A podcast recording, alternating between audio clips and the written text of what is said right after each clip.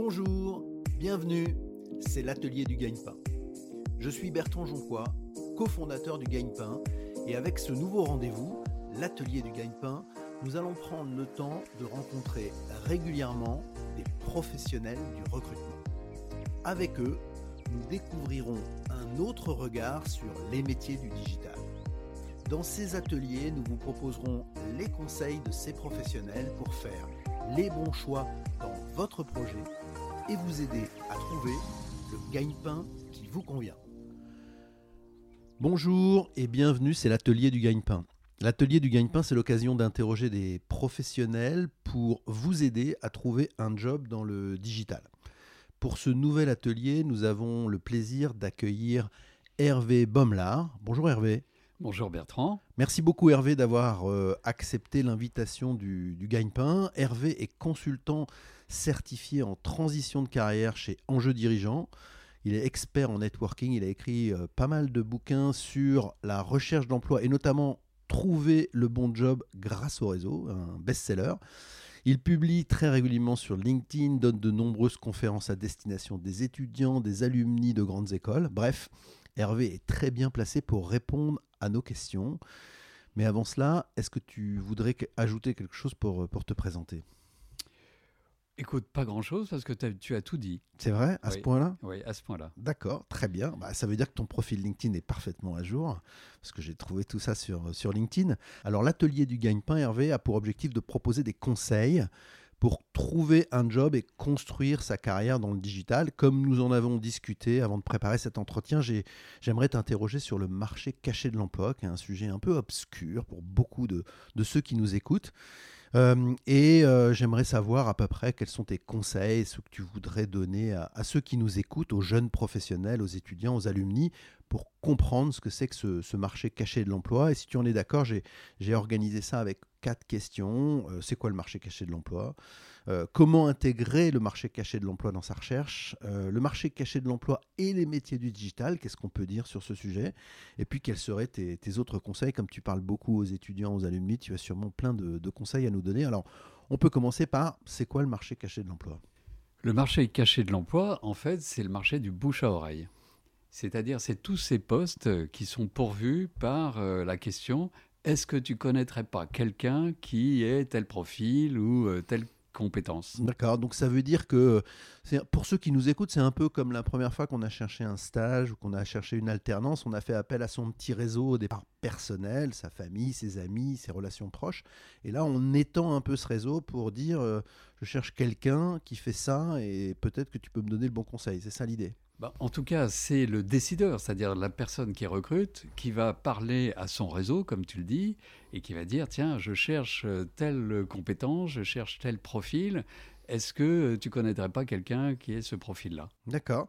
Et euh, quand on parle de ce marché caché de l'emploi et qu'on regarde un peu la littérature, il y, a, beaucoup de choses qui sont dites, mais globalement, on n'a pas une idée assez claire de qu'est-ce que ça représente. Ça représente quoi, à ton avis, toi qui connais bien ce secteur? Alors quand on étudie justement les, les, études qui ont été faites sur ce marché de l'emploi, le marché caché de l'emploi, on se rend compte que grosso modo, on considère que c'est 40% du marché. Mais ça, c'est le chiffre global. Si tu prends maintenant euh, le marché, par exemple, de l'outplacement, qui est un petit métier, euh, le marché caché, c'est 100%. Alors, 100% des jobs. Outplacement, explication pour ceux qui nous écoutent, c'est quoi exactement C'est l'accompagnement à la recherche d'emploi pour des cadres confirmés. D'accord, donc ça c'est le cœur de ton métier aujourd'hui. Tu as des cadres qu'il faut replacer dans une nouvelle entreprise. Et donc dans ce marché-là, c'est 100% de marché Alors, caché. Pour travailler dans l'outplacement, c'est-à-dire être consultant en accompagnement professionnel, là c'est 100% du marché euh, qui est caché. D'accord. En revanche, pour des cadres supérieurs et dirigeants, on considère, nous les professionnels, que c'est 80% des jobs qui sont dans le marché caché quand on est maintenant dans des euh, métiers différents, euh, par exemple dans le digital, on peut considérer qu'on est certainement dans un pourcentage autour de 50%. Ça veut dire que si on essaie encore une fois de, de, donner des choses simples et claires à ceux qui nous écoutent, ça veut dire que un emploi sur deux ne fait pas l'objet d'une publication d'annonce. Exactement. Ok, c'est ça que ça veut dire. Donc Tout ça veut fait. dire que euh, si on se place du point de vue de, de- de celui qui cherche un job, il n'y a pas que répondre à des annonces pour, pour trouver du boulot. Quoi. Tout à fait. S'il répond à des annonces, si euh, il fait 100% de sa recherche sur les annonces, il se coupe de 50% de ses opportunités. Est-ce qu'on peut imaginer euh, quelles sont les typologies d'emploi qui correspondent à ce marché caché? Est-ce qu'il y a des typologies d'emploi euh, plus ou moins élevées dans la hiérarchie, au contraire euh, plus ou moins jeunes de- dans, dans le marché Qu'est-ce qu'on pourrait dire là-dessus? Alors, plus on monte dans la hiérarchie, plus le marché caché a de l'importance. Mais euh, le marché caché peut aussi avoir beaucoup d'importance euh, dans des métiers à tension. D'accord. Donc si le digital aujourd'hui, et c'est la réalité, est un métier à tension, c'est clair que euh, plus on est visible et lisible sur ce marché-là, plus on a des chances d'être contacté. D'accord, ça c'est intéressant parce qu'effectivement, euh, le secteur du digital est clairement un secteur en tension. Les métiers les plus recherchés sont très en tension. Donc pour ceux qui nous écoutent et qui veulent aller, je ne sais pas, sur la cybersécurité, sur l'intelligence artificielle, sur ces secteurs-là qui sont très très en tension, le marché caché de l'emploi est encore plus important. Et c'est d'autant plus important que, imaginons que je suis un recruteur qui veut justement euh, recruter euh, une pointure euh, du digital, quelqu'un qui a un profil très particulier. Si je passe une petite annonce, je vais récupérer comme, comme candidat sans doute pas les meilleurs. hein, soyons clairs, c'est pas très gentil, mais je vais récupérer sans doute des, des gens pas forcément très très intéressants. En revanche, si je passe par euh, le réseau, c'est-à-dire si je demande à des gens en qui j'ai confiance, est-ce que tu connais un bon développeur, est-ce que tu connais un bon spécialiste de ça, j'ai beaucoup plus de chances de récupérer des très bons éléments et je vais contacter ces très bons éléments de la part euh, d'une personne de confiance. D'accord, donc en plus il y a de la recommandation qui- qui, joue un, un rôle important. Alors dans le deuxième sujet qu'on avait prévu de- d'évoquer en- ensemble, maintenant on se place euh, du point de vue de celui qui recherche et comment il faut qu'il fasse pour intégrer ce marché caché de l'emploi, c'est-à-dire comment il faut qu'il travaille pour toucher 100% des postes qui sont euh, disponibles et pas seulement ceux qui euh, amènent une offre d'emploi. Alors, je vais prendre simplement une image. Si dans mon métier, je suis vraiment le meilleur, le, le- le champion du monde, mais que personne ne me connaît, je vais rester le champion du monde chez moi à repeindre ma cuisine. en revanche, si je suis plutôt bon, je ne dis pas que je suis le meilleur du monde, mais je suis simplement bon, mais que tout le monde me connaît dans le métier, parce que je suis visible et lisible et attractif, à ce moment-là, les gens vont m'appeler et je vais pouvoir choisir le bon job pour moi. Alors, comme on l'a dit tout à l'heure, tu as écrit un, un livre qui s'appelle euh, Trouver le bon job grâce au réseau. Donc là, ça veut dire qu'on est à fond dans le réseau. C'est-à-dire qu'il faut travailler son réseau. Et son réseau, c'est pas seulement son réseau professionnel, c'est aussi son réseau social professionnel, j'imagine. C'est ça que tu vas euh, vouloir nous dire. Alors, ce qu'il faut travailler, c'est son réseau euh, par rapport à mon objectif. Quel est mon objectif? C'est de prendre un poste de ceci ou de cela. Et quelles sont mes cibles? J'aimerais trouver un poste, euh, par exemple, euh, de, je sais pas, de développeur, un poste euh, X, Y, Z, dans des sociétés que j'ai identifiées. Donc, si j'ai un projet très précis et des cibles très précises, le travail de réseau consiste à me rendre visible, lisible et attractif dans cet écosystème. D'accord Donc là, on parle bien de LinkedIn, quoi, globalement. Alors, pas que de LinkedIn, Pas que LinkedIn. En partie LinkedIn, parce que dès qu'on va parler de moi à un recruteur potentiel, le premier réflexe du recruteur, c'est justement d'aller sur LinkedIn. Ouais, donc forcément, il faut qu'on soit visible sur LinkedIn. Mais il faut être justement avec un profil professionnel. Ensuite, ce qui est important, c'est que plus je suis visible et lisible dans le réseau, donc plus je rencontre des gens, plus je suis connu par ces gens-là, plus j'ai des chances justement d'être repéré pour justement une bonne opportunité pour moi. Donc là, ça veut dire que, encore une fois, si on se replace du point de vue de, de celui qui va chercher un job, un, il faut un bon profil LinkedIn, c'est-à-dire bien renseigné, et quand on tombe dessus, ben, on voit que c'est un, un- un professionnel. Euh, deux, il faut développer son réseau, c'est-à-dire il faut développer son contact et avoir beaucoup de contacts dans son réseau. C'est ça que ça veut dire aussi. Tout à fait. Donc il faut aller rencontrer des gens qu'on ne connaît pas de la part de gens qu'on connaît. D'accord. Donc ça, ça veut dire avoir une démarche proactive d'inviter des gens dans son réseau. Et de les rencontrer, de discuter avec eux et de se faire connaître. D'accord. Sans pour autant avoir comme objectif premier de trouver un job, mais simplement de développer son réseau. Alors, si je cherche un job, le réseau va me servir à trouver ce job. Si je suis en place, mais que je pense à l'avenir, donc à deux ans, à trois ans, je continue de rencontrer des gens pour justement avoir des contacts qui peut-être dans deux ans ou trois ans pourraient euh, se souvenir de moi et m'appeler. Ok. Et euh, encore une fois, pour euh, rendre les choses concrètes pour ceux qui nous écoutent, ça veut dire qu'on a un bon profil LinkedIn, donc qui est bien à jour, qui explique bien ce qu'on fait, qui on est, avec une photo, un texte, voilà, voilà. Ça, on en a déjà parlé dans, dans le gagne-pain. on développe son réseau. Et ce que toi, tu as dit, c'est on ne fait pas que développer son réseau sur LinkedIn, on va aussi rencontrer les gens. C'est-à-dire qu'on fait aussi la démarche de les rencontrer, je ne sais pas, soit dans les entreprises, soit dans les salons, soit dans les événements professionnels, j'imagine. Il faut aller plus loin. Exactement, il faut rencontrer des gens. Alors la rencontre, c'est aujourd'hui dans deux types de, cas. Le premier, premier cas, c'est le mieux, c'est le présentiel. Je prends un café avec quelqu'un, je déjeune avec quelqu'un, et on discute et on échange et on voit comment on peut s'entraider, etc., etc. Mais ça peut être aussi en euh, distanciel, puisque aujourd'hui, grâce à Zoom et Teams, on peut rencontrer des gens qui sont euh, dans une autre ville, voire dans un autre pays. Et plus il y a de gens qui me connaissent, qui m'ont rencontré, qui ont discuté avec moi, plus j'ai des chances pour qu'un recruteur, un décideur m'appelle un jour. Je comprends très bien. Et alors, il y a un sujet qu'on n'a pas évoqué encore à propos de LinkedIn, c'est les publications sur LinkedIn. Est-ce que ça aussi, ça a un impact? Est-ce que publier des choses sur LinkedIn, raconter ce qu'on fait, ce qu'on a appris, euh, commenter l'actualité, euh, ça a aussi un impact sur euh, le marché caché de l'emploi? Alors, ça a un impact parce que ça me rend un peu plus visible sur LinkedIn. Mais le premier point sur LinkedIn, déjà, c'est d'avoir un profil bien construit. Si en plus je suis actif sur LinkedIn, c'est-à-dire je commente, je like, etc., c'est un plus, c'est un bonus. D'accord. Donc ça veut dire qu'il y, a trois étapes un bon profil, un réseau qui se développe avec des rencontres réelles avec les gens, et puis après un peu de publication histoire de, dire euh, ce qu'on fait. Oui, et ce qui est très important de souligner, c'est que le networking, donc le réseautage, on ne l'apprend pas à l'école. Donc à un moment, il faut l'apprendre par soi-même. Donc il faut lire des bouquins, il faut euh, regarder des podcasts, etc. sur le networking pour justement comprendre les techniques du networking et les appliquer. D'accord. Et pour ceux qui veulent aller plus loin, on mettra un lien vers euh, le fameux bouquin best-seller que tu as écrit parce que je pense que ça peut intéresser certains qui, qui nous écoutent. Pour ceux que ça intéresse. Alors le troisième sujet, c'était de se dire, alors on a parlé du marché caché, on a essayé de comprendre ce que ça voulait dire, j'espère que c'est clair.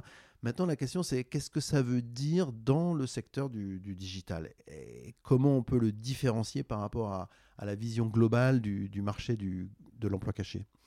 Bah, Déjà à mon avis, euh, les fondamentaux restent les mêmes. C'est-à-dire que je peux trouver vraiment des postes très très intéressants dans le marché caché. Et dans ce cas-là, il faut me mettre en recherche euh, justement d'aller euh, faire cette démarche pour investiguer le marché caché. Dans le digital, c'est ce qu'on disait tout à l'heure, c'est-à-dire que c'est des métiers souvent en tension. Et pour trouver les meilleurs éléments, euh, le recruteur va certainement accéder à ce marché caché par des demandes qui sont est-ce que tu connais tel type de profil? Est-ce que tu peux me recommander quelqu'un de très grande qualité, etc.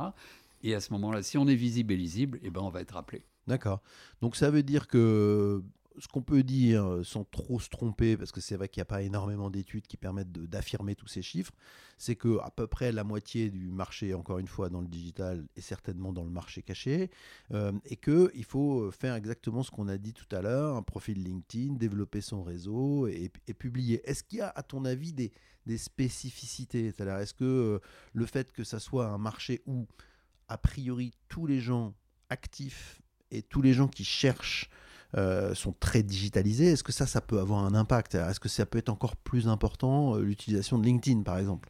Bah, On va chercher, en tout cas, dans euh, les, recrutements qu'on veut faire, évidemment, des gens qui manient bien les, réseaux sociaux, le digital, etc. Donc, évidemment, si je vais, je, cherche ton, profil, hein, tu es, un jeune développeur, je vais quand même regarder si tu as les bons mots-clés je vais regarder si ton profil est bien fait, parce que s'il est mal fait, ça ne me donne pas forcément envie de me mettre en contact avec toi. Oui, en plus, ça, pourrait m'étonner de chercher quelqu'un dans le digital qui n'a pas un bon profil LinkedIn. Exactement. Ou qui n'est pas sur les bons réseaux sociaux. Ou qui n'a pas bien compris comment ça marchait. Exactement. Ce serait même inquiétant. Je comprends. Et, euh, quand euh, on, on, regarde les, tendances cette fois, est-ce qu'il y a, y a des choses qu'on peut dire sur les tendances? Est-ce que le marché caché de l'emploi, il a eu tendance à se développer? Il a eu tendance à se rétracter? Comment, comment tu, tu imagines euh, qu'on peut donner des indices à ceux qui nous écoutent? Il y a pas, pour moi, le marché caché, il a toujours existé, il, existera toujours. C'est une sorte de phénomène euh, euh, récurrent, en tout cas, qui, va, qui, s'inscrit dans la durée.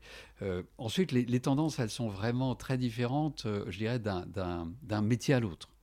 Il y a vraiment des métiers, par exemple, si tu veux rentrer à la DGSE, pense que c'est que du marché caché. Oui, bien sûr. Euh, revanche, euh, évidemment, euh, pour des recrutements pour, comme fonctionnaire, bah, là, on est sur des choses beaucoup plus ouvertes parce qu'il il faut qu'il y ait une totale transparence. Je comprends.